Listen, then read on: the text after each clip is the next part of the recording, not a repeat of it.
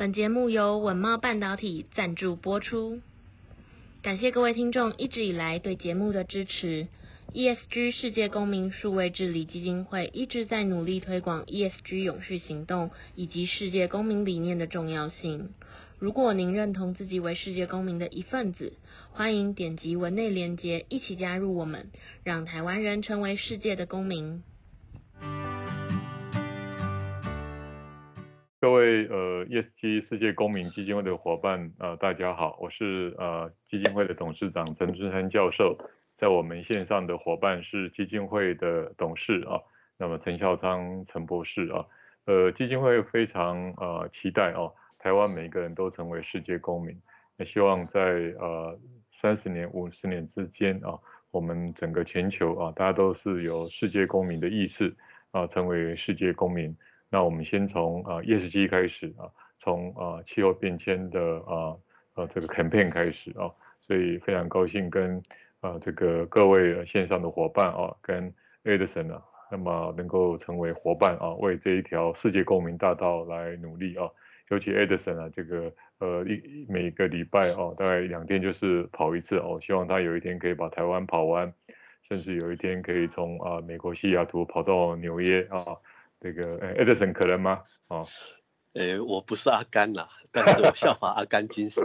是是是，呃，对，没有这个当然呃呃这个，其实每个人都是阿甘啊，精神上是阿甘，当然体力上呃这个确实是没办法这样，但是我想我们都是阿甘精神，相信啊，那世界公民普世啊善念啊，普世信仰，有一天能够世界大同啊，那这个其实是阿甘精神。我们不是用跑步啊，但是我们的 Podcast。还有很多啊，都可以来实践啊。我们是有这样的阿甘精神啊。那 Edison 这个嗯呃这个这个呃这个是永续哦，ESG 或者自己在这个贴身里面有什么呃有趣的事情或是笑话跟大家分享一下，Edison。有啊，哎，其实今天哎的新闻哎有有一条就是跟气候太热有相关的哈，是，所以我就想到一个气候的一个笑话哈，是。就是哎，有个人哈，哎，是碰面哈，两个老朋友，陌生人碰面了，然后碰面之后呢，然后就一起约去重庆哦，约去重庆玩哦，嗯，然后然后然后他们两个就熟了，嗯，哦，这是冷笑话哈，是。为什么呢？其实这个就是有关于最近的气候实在是太热，哇，变太太热太热就变熟了啊，熟了，对，OK OK，哇，这个这个其实呃。呃，四川我去过，我真的蛮喜欢的，像四川，他们好像真的是，呃，在呃呃中呃那个大陆地区哦，其实是一个非常呃悠闲的这种环境哦，跟那这个热哦，那这个就呃比较辛苦哦，所以嗯、呃，这个 Edison 已经帮我们这个呃这个一些密码哦，就是第五大新闻，来 Edison 第五大新闻，第五大新闻的话就是中国限电到八月二十五号。主要原因是因为重庆哈高温是四点六度哈难以应付哈。那其实诶世界高温不只是重庆而已哈。其实我们如果反观这十年来全球的气温真的上升非常多。这个也就为什么要二零五零要进行排放哈。那包括德国的莱茵河很有趣哈，德国现在也是要燃煤嘛，但是德国莱茵河因为缺水哦缺水。所以它的运煤船无法航行，所以又变成是缺电了，因为没有办法再送煤炭哈。那前天的话，包括台湾的基隆的雨都，哈，也因为没有雨而启动了小型的海水淡化，好，那全球哈面临这个极端的一个气候哈，欧盟超过半数的国家已经陷入了旱灾了，就连百年以来用滞洪为主的荷兰也宣布。全国的水位达到历史的新低点了。那以水路为主的荷兰，因为受到干旱的影响，难以运输货物跟物资，也相对的影响到其他的通路商、其他的国家。所以很多人想，哎，为什么气候会变得这么热？哈，其中有一项研究是讲，其实是所谓的，哎，太多的碳，或者是所谓的温室气体，它会产生所谓。浮悬的一些微物，那这些浮悬微物飘荡在空气之中呢，会对气候影响。哈，现在的话，它比起二零三零之前，它的影响度已经少掉百分之三十了。我想这个也是其中一个原因，为什么天气会变这么热？哦，科科学小常识，哎，老师，没有错啊，就是没有错，就是呃，整个气候变迁啊，这个温室气体啊，悬浮物啊，那么带让太阳这个本身的辐射啊，没办法到太空哦，那就在呃整个的这个大气层里面啊，那么这样的事情大概其实会多元性的影响，绝对让温度啊上升啊，台北你看。这个呃，这个长三十六、三十七、三十八，有一天我想我们四十度是一个呃这个 new normal 哦，那全世界也很严重。那这样的严重一定会造成荒漠化，一定造成啊，即使多水的地区没有没有河水啊，甚至在发电的时候啊没有没有水啊，那所以会导致能源的更大的问题。那在未来可能在呃呃这个产生更多的难民啊，啊产生世界的更大政治的动乱啊。所以呃确实没有错啊，中国其实因为缺水，那么才会产生啊这个呃这个电力的问题，那这个对于它的生产，对它的经济啊应该都有相当的影响。所以气候变迁不是某一国某一个国家的事情，是一个我们世界公民都能够要一起啊面对的问题。那我们希望台湾能够成为作为一个世界公民，提供世界的解决方案，来帮助自己，也帮助啊全世界啊。Edison 呃第四大新闻是什么？是。第四大新闻哈是有点就是技术哈，技术就是减碳技术哈，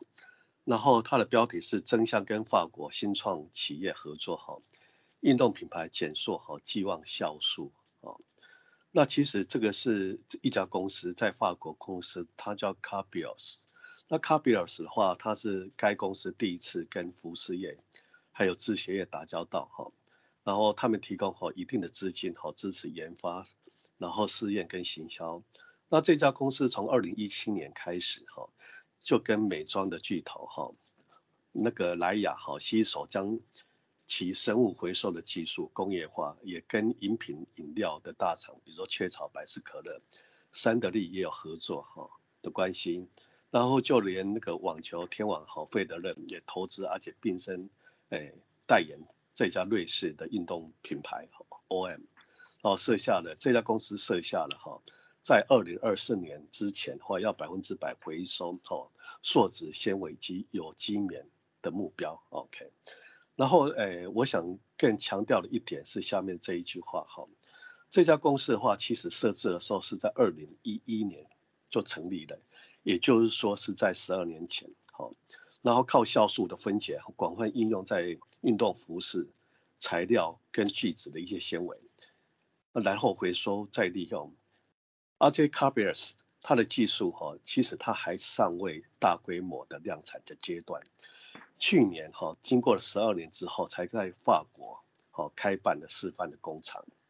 那我选择这条新闻最主要的话，就是减碳一定要靠新技术。但技术的投资的话，你看这家公司是长达十几年以后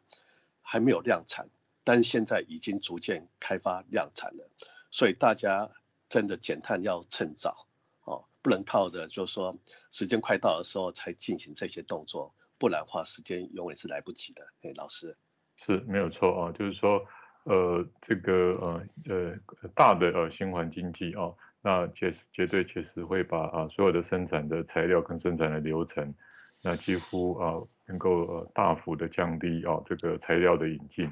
那材料的呃引进如果能够啊能够循环经济，那么其实对于呃整个的减碳哦应该是有大幅的帮忙。我们可以想象一双呃这个 Edison 的不管是 Nike 或爱迪达的鞋子啊，或是 Puma 的鞋子，那么呃它如果呃穿个五年之后想换啊，那么只要放到一个店里面去，店员说你一个礼拜来拿，哦，那就变成呃另外一个呃可以共同抵赖的鞋子，也许价格多个三十 percent、四十 percent，或是他现场可以呃采购啊这个呃循环经济的鞋子啊。那我想 Edison 这个常常跑步啊，觉得需要一个很好的鞋子。呃，在台湾我也看过啊这样的一个公司啊，有一家公司叫慈绿哦，叫 CC 六啊，CC CC 六哦。还有它基本上呢，它是用啊咖啡渣啊跟宝特瓶来回收鞋子。另外一家公司啊，大概是啊把所有的衣服啊回收哦，那做多元的啊建材啊，甚至是呃这个装饰品。所以我想呃台湾的技术呃不弱哦，但是关键点在于啊它必须要规模化，啊，规模化呃本身需要啊这个呃这个品牌化哦，啊啊这个这个所以这个这个是一个啊一个产业模式的形成，所以我们期待啊台湾在啊未来循环经济能够成为台湾啊这个近邻产业啊一个亮点。那我最近也跟啊工研院啊希望把这个产业的 A team 啊能够建立起来，那希望在三到五年内啊有一个很大的基金。能够投资这一块，那台湾是一个很多的代工产业的领头羊，应该要赶快来投入啊这样的一种呃全球性的规模化的，而且是高速度的啊循环经济产业。那 Edison 第三大新闻是什么？是第三大新闻的话，呃是有关于财报哈，OK，然后标头的话是永续顾问和洞悉了哈，整个 ESG 揭露标准的动态哈竞争开始开局了哈。啊，ISSB 哈参赛会引动财报第五张财报的问世哈。那首先的话，诶，主要是在二零二一年的时候，十一月的时候，诶，在去年除了大家耳熟能详的那个 COP twenty six 的话，在苏格兰那个格拉斯斯哥展开之外呢，其实有另一段大家可能比较不知道的哈。然后它也是一个重磅消息哈。也就是国际财务和报道准则基金会，那正式宣告了成立，诶一个新的组织，叫做国际永续哦准则理事会。那他预计哈出版的永续资讯揭露哈，有希望哈就是汇集目前现行的一些主流一个架构，并投资诶并满足投资者的需求。它被视为整个全球永续财务及非财务讯息。迈向整合哦，更进一步的重要的一个里程碑哈。那为什么是第五张财报哈？这老师一定第很清楚的。第一张财报的话就叫做资产负债表哦。那第二张财报叫做综合损益表。那第三张财报叫现金流量表。第四张财报叫股东权益表。那现在要有所谓的第五张财报了哈。那这第五张财报的话，主要的话，它要揭露好两个相关信息。第一个话是一般永续性的一个相关资讯，好，叫 IR，哎，IFRS。那另外一个话是气候相关的资讯揭露。那这个事情的话，是不是成局？好，仍未定数了。好，不过哈，哎，对这个传统的哎，IB IT 服务者，比如说我之前是在 IBM 哈。应该是乐观其成，哈，摩拳擦掌，哈，这个会造成非常大的一个服务的呃金流来源，哈。但是对于所谓的业者，哈，或许哈又是一场哦不知道如何是好的一场灾难，但也不得不面对。哎，老师，不知你的看法？对啊，这个嗯呃所有的呃我们常说 No ESG 啊 No Money 啊，那 ESG 啊跟 EP EPS 很重要啊。那呃，在过去都其实只是啊一个啊投资者的一种啊选项啊啊，但是慢慢的，我想一定会落入一个实际的啊这个揭露啊，那么跟关系人的这个啊互动的标准啊，那啊 IFRS 基本上就是一个国际的会计准则。那如果它有第五个报表啊，那所有的这个投资人啊，大概都马上就可以看到啊。他在永续的这方面的非财务性的资讯，那这个对投资啊的稳定性啊那更高啊，啊对于呃全球的这种啊气候变迁是否善尽责任啊，那这个会更清楚。那这个绝对不只是财务报表啊，它后面其实是一种啊产业模式的改变啊，那这个产业模式的改变就需要大量的啊 solution 啊，包括大量的顾问的服务业者啊，那这个事情还没有发生。但是呃，我们要超前部署，让所有的企业在第五张报表能够显现很好的呃一个成果跟价值。那台湾过去在 CSR report 这个部分做得很好，那未来可能两个是会合在一起啊，能够完整显现啊它的永续力啊，永续竞争力。呃，Edison 第二大新闻是什么？第二大新闻是我选择哈，哎这一期的商周的哈。哎，标题是台湾碳交易有解哈，森林碳汇或者碳交易所哈双呃解放为企业哈碳交易寻找出路哈。那其实大家知道，就是碳权哈，这已经成为说有权的一个资产哈。而且它更被视为继股票、期货之后第三个重大的一个交易市场哈。但是台湾是慢的哈，相对于整个全球哈，有超过三十个国家成立碳交易所哈。那现在属于台湾的碳交易市场化仍不见踪影哈，所以企业的碳交易可想而知。但是这则新闻哈，我想告诉大家的不是说有森林就一定有碳权。好，我们来看台湾哈，台湾森林的话，每年新增的一些碳汇量大概是两千万吨左右。然而碳汇它并不自己，哎，并不叫等于碳权哈，中间还需要哈经过一套哈碳抵换的一个机制哈，叫做 carbon 哈 offset 的这检验的一个手续哈，才有可能把碳汇转变为碳权哈。然后在东京意向书里面的话是第一次把这个碳权这个事情哦把它定调下来了。哎，不过比较有趣的话，就如果是在台湾的话哈。森林的碳汇要转成是碳权的话，除了要符合人为经营管理的人造林之外，还必须属于二十二岁以下的一个年轻森林。OK，那为什么呢？因为企业跟工业制程产生的人为碳排放，必须要用所谓的人造森林来抵减好碳汇的来源，不能用以前的，要新造的。所以它不是一个所谓之前的天然林或原始林，所以要抵减整个森林还必须符合整个增量的一个条件，也就是说森林上的一个树木哈必须处于持续生长中的一个状况。那为什么把这个新闻放到第二条哈？因为现在市面上已经逐渐有一些所谓它碳交易平台的先行哎机构已经开始产生了，他们也告诉我们哎，它可能是到所谓的。诶，比如说巴西啦，或比如说是印尼或者马来西亚的森林里面拿到了碳权，但是要更要小心的话，就是我刚才这个新闻讲的，并不是有森林你就有碳权，要是那些森林里面的树是在东京意向书之后慢慢成长起来的森林，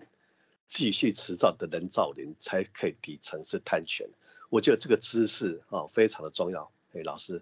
是没有错啊，就是呃呃，所有的企业在第五章的财务报表或是它的永续策略啊，一定要呃产生呃碳权啊，才能够让自己啊在如果在没办法净零的时候啊，那有一个台湾呃最大的科技事业之一啊，大概估计啊二零五零它大概净零，事实上可能 twenty percent 啊，还是需要取得 carbon credit 啊，所以说这是一个啊刚需求。那呃这样的一个刚需求，其实就会带动啊，那么减碳的一个产业啊，不管呃尤其我想最重要就是天然资源的这个减碳的一个啊产业的产生。但是呃怎么样能够形成一个国内啊或国际上的一个被认可的这个 carbon credit？那我想呃国际上已经有三十个交易所已经成型啊，那甚至我们台湾像奇美，我们前次的报道啊，它已经到呃新加坡的 CIX。那么已经去呃取得啊，在好像是呃这个呃西南向国家的一个 carbon credit。那呃我们呃这个协会啊，我们基金会啊，也在啊呃这个月的八月三十一号的一点半啊，跟呃纳斯达克啊，跟新加坡的这个啊 Meta 也在谈啊新加坡的经验。那我想台湾应该开始已经要进入啊这样的一种 carbon credit 的 platform 的啊时间点啊。那这个目前规划是在啊这个啊环保署啊，那环保署有过去有很大的这种环境的能量啊，他是他是它对于产业模式恐怕不是那么熟悉啊，所以我们觉得呃这一块怎么样能够借由国外的经验，把台湾的 carbon 的 platform 啊，能够成为一个啊解决大家的困难，同时也能够带动减碳产业的一个非常重要的引擎啊。那当然，这样的一个 carbon credit 未来可不可以成为我们将来在啊欧洲碳关税的这个部分啊？那这个是有难度的啊。所以怎么样来做国际上的这种合作啊，来把台湾的减碳或是我们在全球减碳能够成为全球认可而避免碳关税啊？我想这个必须要做完整的策略跟架构啊。呃，Edison，呃，第一大新闻是什么？是第一大新闻的话是呃。跟老师有点相关的哈，因为老师以前在花旗服务过哈，哎，当他的一个独董哈，所以第一大的新闻是花旗创新 ESG 哈发表哦国内哦首例哈公益碳权哦，这是什么呢？首先的话，就花旗集团哦，它承诺在二零五零年之前哈达到哈净零碳排的一个目标哈，而且依据哈联合国永续发展 SDG 的一个方向哈。预料在二零三零年之前的话，哈达成一兆美金的一个永续融资，哈，那花旗也希望透过金融核心的一个实力，推动社会哈成长跟经济进诶进步及落实企业的一个永续，哈，所以诶花旗做了一个首例全国首例的一个项目，哈的公益碳权的一个项目，它是跟阳光伏特加还有台湾哈绿能公益发展协会一起合作的，哈。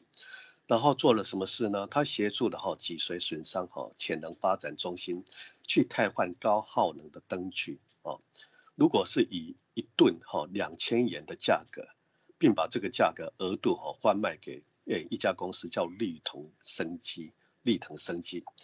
这个相当于诶一年哈诶每一年哈有一千五百棵树的一个碳减量。并借着所谓的销售碳权去创造额外的一个收益哈，那这专案的话将在十年之内，它会省下一百三十万元的一个电费的一个支出，然后累积了一百八十吨的碳减量，效益是非常大的哈。那虽然它看起来一百八十吨好像也不多，但是这是台湾第一个公益哈，诶碳碳减的一个项目哈，诶。这个非常的重要，我想只要花旗这边一启动的话，其他，诶，只要是缴所谓的永续报告书的企业的话，一定会相继的效法。诶，老师是没有错啊，这个呃，这个我们的这个选择这个材料都是 Edison 啊，这个在跑步的独立制作啊，跟我都没有什么这个太大的关系，虽然我都很赞同啊，不过我想就是说这个案子就显现就是啊，整个啊减碳啊跟 NGO 的公益啊。那么能够结合啊，那它基本上就有啊这个双赢甚至是相乘的效果啊，所以我想这是一个呃一个范例跟典范。那我们也觉得整个 ESG 的净零不只是种树啊，它其实跟其他的公共的利益啊都可以来做结合啊。那 Edison 这五大新闻，你觉得在呃这个礼拜看起来全球在呃永续啊 ESG 净零这一块有什么样的趋势啊？啊，你觉得感觉好像要提醒啊，我们的这个呃伙伴们，是你们什么样的一个大是，是对？其实如果从这呃这个星期的一个五个新闻里面哈，我我觉得这这礼拜的新闻哈，相较于上礼拜新闻的话，我觉得它这次更聚焦哈，聚焦一个呃一件事情，就是这个探检哈的这个事情的话。不能哈，不能就是说等时间快到的时候才开始做，要及早做哈。无论我提到所谓的第五章的报表，我觉得这个事情一定会发生的，哦，或者是我提供的所谓的技术哦，减塑的一个技术，或甚至在所谓的在工艺上哈，整个在说做所谓的绿权的一个 ESG 的工艺上面，这已经逐渐我们来看来，它就是一个趋势了哈。那还是跟上个星期一样，有很多事情的话，我们可能要依赖政府的一个政策哈，但更多的方式的话，是要企业跟个人，好，从自己本身做起，这个效益产生量才会更大。好，老师，这是我的看法。是没有错，就是呃，开始要把它变成一个彼此啊呃呃多赢的生态系统啊，那政府一定要在呃过去其实。呃，台湾在呃节能减碳，呃，在至少在两年前或者是五年前，其实呃比较呃严格的标准是不及格的哈。那这两年其实是真的惊奇之最，但是啊、在整个全球化的布局，尤其在 carbon 的这个碳资产的这一块，那怎么样成为蛋黄啊，来带动啊整个企业的呃碳资产的增加，那同时也能够形成啊一个新技术的啊延伸。这个部分其实的策略啊，那当然其实都可以再呃清楚一点啊，更有利一点啊，那把台湾成为一个减碳啊大国。我们台湾的碳在全球不多啊，但是如果能够成为台湾全球减碳的啊一个示范国啊，那么解决方案的一个啊这个呃这个一个解决方案国啊，那我想台湾作为一个世界公民那就被全球啊所认可啊，所以我常常在 CNN 的广告里面看到很多国家用这样的这个 title 啊标题，那我觉得台湾的企业跟政府也可以尝试把它变成一个啊这个一个目标啊。我跟 Edison 在推新动向，那我觉得新动向最重要是呃能够把全球的影响力啊借由新动向去实践，所以我们希望也把啊 ESG 世界公民。在啊美国这样的国际平台里面，借由技术、借由理念啊，传播在全世界啊，目至少目前大概美国还是一个全球最大的一个平台跟中心，所以新东向其实是一个展示台湾世界公民一个非常重要的。那我们希望在减碳的技术、减碳的理念、减碳的产业模式，那我们一起来努力。谢谢 Edison。好，谢谢老师，谢谢各位。